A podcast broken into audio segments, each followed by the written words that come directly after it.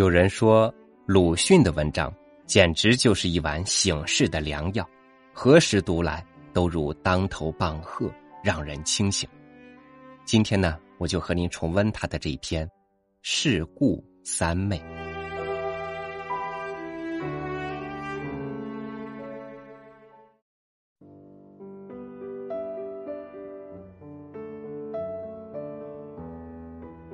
人世间，真是难处的地方。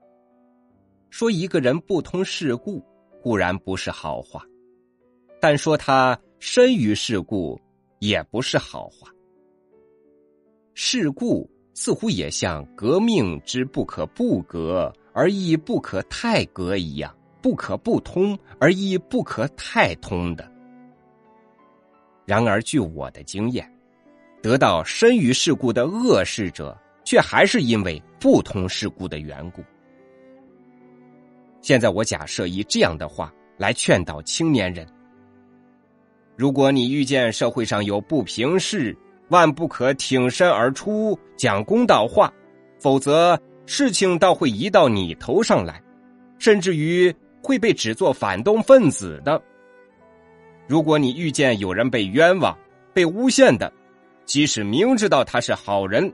也万不可挺身而出去给他解释或分辨，否则你就会被人说是他的亲戚，获得了他的贿赂。倘使她是女人，就要被疑为他的情人的；如果他较有名，那便是党羽。比如我自己吧，给一个毫不相干的女士做了一篇信札集的序，人们就说她是我的小姨。少借一点科学的文艺理论，人们就说得了苏联的卢布。亲戚和金钱在目下的中国关系也真是大，事实给予了教训，人们看惯了，以为人人都脱不了这关系，原也无足深怪的。然而，有些人其实也并不真相信，只是说着玩玩，有趣有趣的。其实有人为了谣言弄得凌迟碎剐，像明末的郑蛮那样了，和自己也并不相干，总不如有趣的紧要。这时，你如果去辩证，那就是使大家扫兴，结果还是你自己倒霉。我也有一个经验，那是十多年前，我在教育部里做官僚，常听的同事说，某女学校的学生。是可以叫出来嫖的，连机关的地址门牌也说得明明白白。有一回我偶然走过这条街，一个人对于坏事情是记性好一点的，我记起来了，便留心着那门牌但这一号却是一块小空地，有一口大井，一间很破烂的小屋，是几个山东人住着卖水的地方，绝技做不了别用。待到他们又在谈着这事儿的时候，我便说出我的所见来，而不料大家竟笑容尽敛，不欢而散了。此后不和我谈天者两三月，我事后才悟出打断了他们的兴致是不应该的。所以你最好是莫问是非曲直，一味附和着大家；但更好是不开口，而在更好之上的。是连脸上也不显出心里的是非的模样来，这是处事法的精义。只要黄河不流到脚下，炸弹不落在身边，可以保管一世没有挫折的。但我恐怕青年人未必以我的话为然，便是中年老年人，也许要以为我是在教坏了他们的子弟。呜呼，那么一片苦心。竟是白费了。然而，倘说中国现在正如唐虞盛世，却又未免是世故之谈。耳闻目睹的不算，单是看看报章，也就可以知道社会上有多少不平，人们有多少冤意。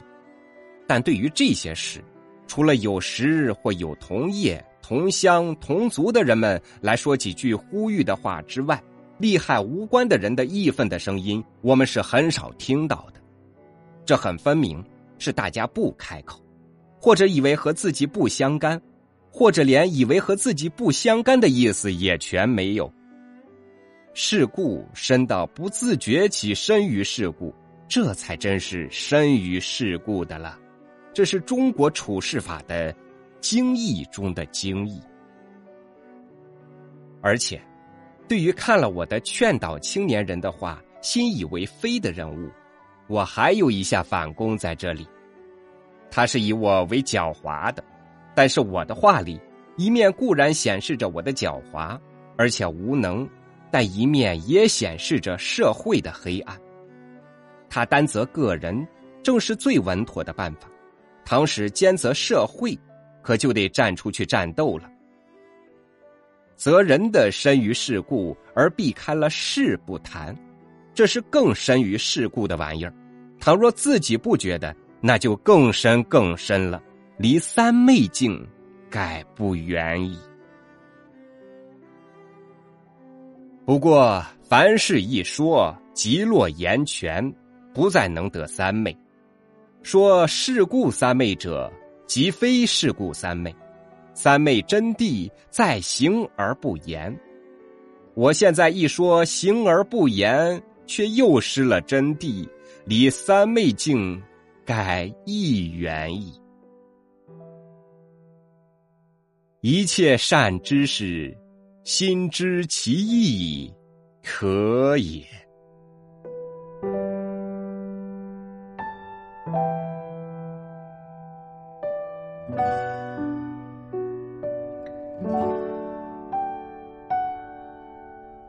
事故是态度，不事故也是态度。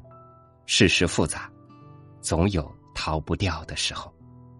感谢您收听我的分享。欢迎您关注微信公众号“三六五读书”，收听更多主播音频。我是超宇，明天见。